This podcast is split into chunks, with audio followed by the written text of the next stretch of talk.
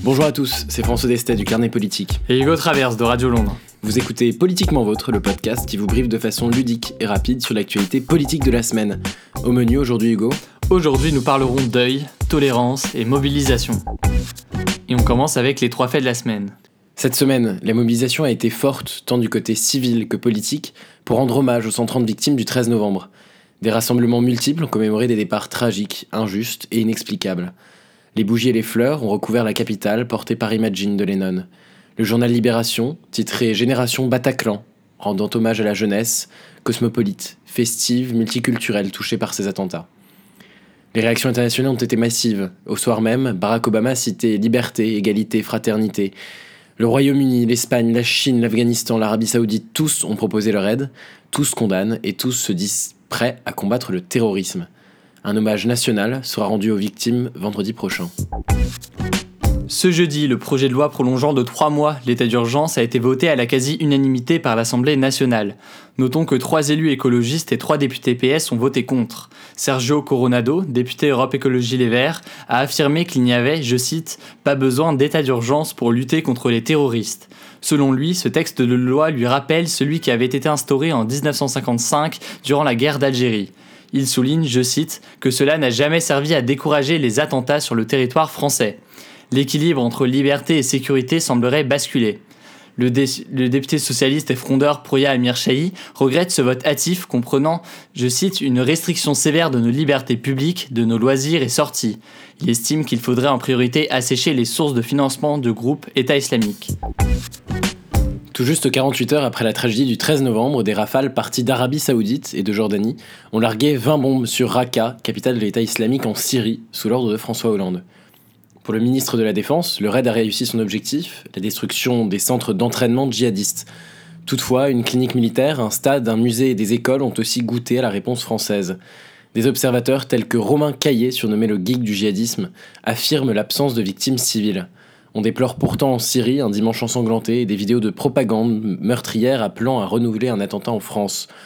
En chef de guerre, le président de la République a annoncé le 19 novembre l'intensification de ses frappes en Syrie en étroite collaboration avec les États-Unis et la Russie. La personnalité de la semaine. C'est Danielle, 77 ans, porteuse d'un message de tolérance. Écoutez plutôt.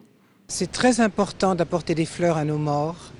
C'est très important de voir plusieurs fois le livre d'Hemingway, Paris est une fête, parce que nous sommes une civilisation très ancienne et nous porterons au plus haut nos valeurs et nous fraterniserons avec 5 millions de musulmans qui exercent leur religion librement et gentiment et nous nous battrons contre les 10 000 barbares euh, qui tuent soi-disant au nom d'Allah.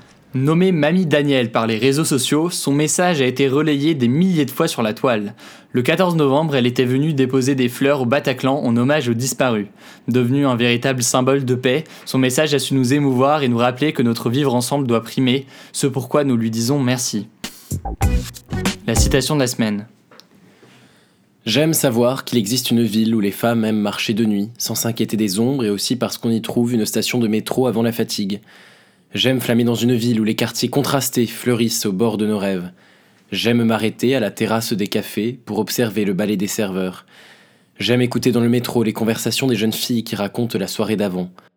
J'aime voir les jambes nues tout au long de l'été, cet art de vivre qu'aucune autre ville ne connaît mieux que Paris.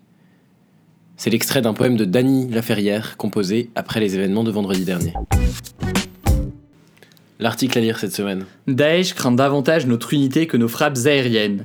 Des mots justes et nécessaires signés Nicolas Hénin pour le Guardian. Ex-otage en Syrie pendant dix mois et auteur du livre Djihad Academy, le journaliste français rapporte sa vision de Daesh. Une secte qui rameute des paumés en mal de cause, dit-il. Une définition qui a le mérite d'écarter l'islam du groupuscule terroriste.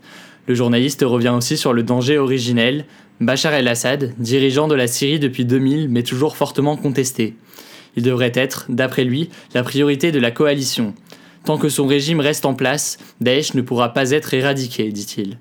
Le lien d'article sera disponible dans la description de ce podcast. Et ailleurs. Au Mali, la tragédie frappe à nouveau. Vendredi 20 novembre, une prise d'otage de 9 heures dans l'hôtel Radisson Blue de Bamako a fait l'état de 21 morts, dont deux assaillants. Le gouvernement malien a décrété un deuil national de 3 jours et l'état d'urgence pour 10 jours, revendiqué par la branche Al-Mourabitoun liée à Al-Qaïda.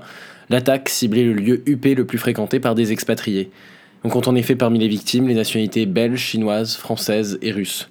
Ennemi du monde occidental, mais aussi de Daesh, Al-Qaïda renouvelle une frappe pour marquer son territoire. La tactique et le message envoyé par les deux groupes terroristes restent pourtant identiques. Vous avez écouté Politiquement Vôtre, le podcast réalisé par les rédactions de Radio Londres et du Carnet Politique. Vous nous retrouvez toutes les semaines en podcast sur iTunes, SoundCloud et sur nos sites respectifs. Partagez ce podcast sur tous les réseaux sociaux et réagissez sur Twitter, at et at Radio Londres-FR. Ce podcast était présenté par Hugo Travers et François Destet. Il a été écrit avec l'aide de Claire Lebrun et Mathéo Vidal. Il a été enregistré le 22 novembre et a été monté par François Destet. On vous remercie de nous avoir écoutés et on vous dit à la semaine prochaine.